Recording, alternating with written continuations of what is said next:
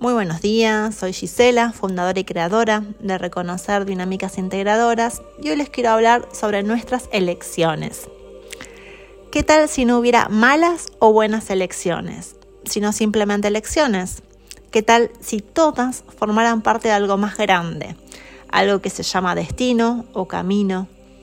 Y de eso es lo que quiero que conversemos hoy.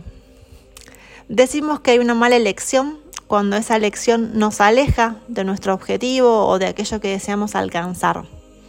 El tema es que normalmente no nos damos cuenta de inmediato, es decir, que esa elección está tomada con un estado de conciencia anterior a lo que experimenté.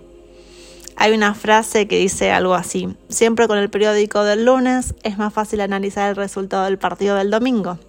Dicho esto, también te puedo decir y deducir que de dicha elección se desencadena un aprendizaje. ¿Qué me dejó la elección que hice?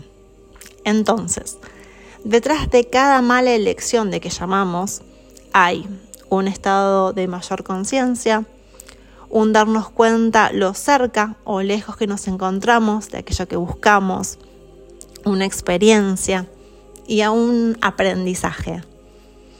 Entonces, desde este lugar, realmente, ¿existen las malas elecciones? ¿Sos la misma persona antes y después de tomarla?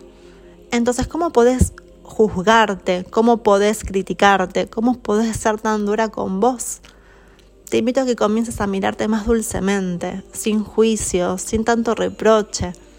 Cada elección las hacemos desde nuestro mayor bien y para nuestro mayor bien. Bueno, espero que te haya servido. Si te gustó, te invito a que nos recomiendes y me sigas por Instagram, reconocer-dinámicas. Nos vemos en el próximo podcast. Déjame saber qué te pareció. Te mando un beso.